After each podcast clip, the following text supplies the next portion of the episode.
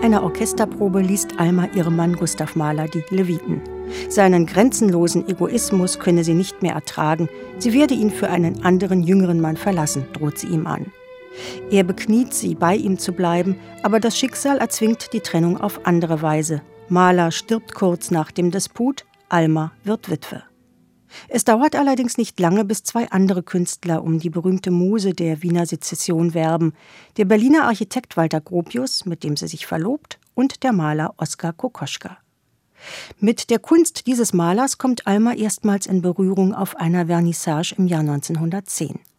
Der Kaiser und seine Entourage haben für den expressionistischen Stil Oskar Kokoschkas nur Empörung übrig. Was soll das sein? Ist eine verhunzte Pietà. Kokoschka, das Stück heißt Mörder, Hoffnung der Frauen. Der Menschen sollte man jeden Finger einzeln brechen, damit er keinen Pinsel mehr in die Hand nehmen kann. Mörder, Hoffnung der Frauen. Blödsinn. Graf Sascha, würdest du dich von so einem Perversen porträtieren lassen? Nein. Du, Karl, du kennst den doch, oder? Den Kokoschka. Kannst du das nicht organisieren, dass er mich porträtiert? Die spontane Idee nimmt konkrete Formen an und schon beim ersten Treffen im Atelier beginnt eine Amour fou zwischen Alma und Oskar. Die große Leidenschaft bleibt im Film allerdings nur eine Behauptung, reduziert auf schnellen Sex. Von erotischem Knistern, geschweige denn sublimer Intimität zwischen den beiden keine Spur. Als ein weiblicher Don Juan nimmt diese Frau sich ohnehin die Männer, die sie will, mehrere zur selben Zeit. Oskar ist auf Walter Gropius und den Dirigenten Bruno Walter eifersüchtig, den sie wohl auch noch verführt hätte, wenn er bereit gewesen wäre, seine glückliche Ehe aufs Spiel zu setzen.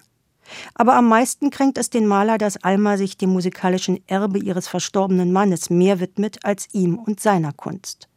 Denn kaum, dass ihre Liaison einen Anfang genommen hat, reist Alma ohne Oskar nach Prag, um die Uraufführung von Mahlers 9. Sinfonie mit Bruno Walter vorzubereiten.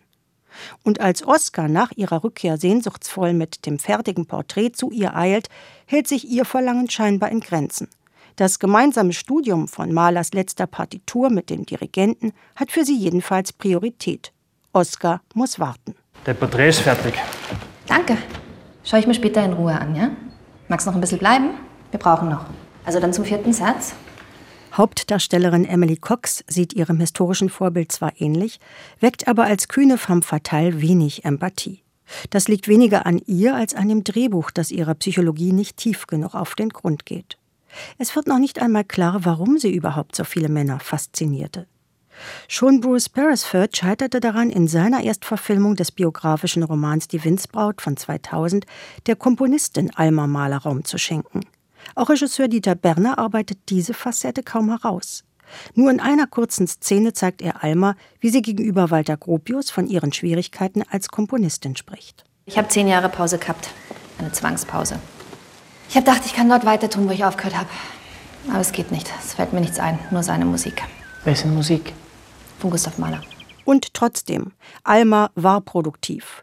Sie schrieb zahlreiche Lieder, von denen im Film allerdings nur ein einziges angespielt wird.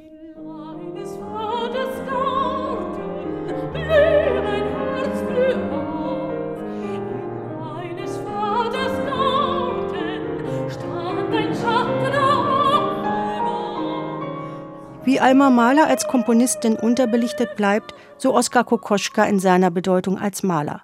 Er gewinnt nur als ein obsessiver Liebhaber an Kontur, der sich schließlich mit einer Puppe tröstet, als Alma ihn wegen seiner Erfolglosigkeit fallen lässt.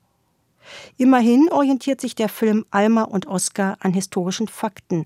Opulente Dekors und Kostüme bescheren dem Film ein paar Schauwerte, aber das reicht für ein umfassendes Künstlerinnenporträt ebenso wenig aus wie für eine packende Liebesgeschichte.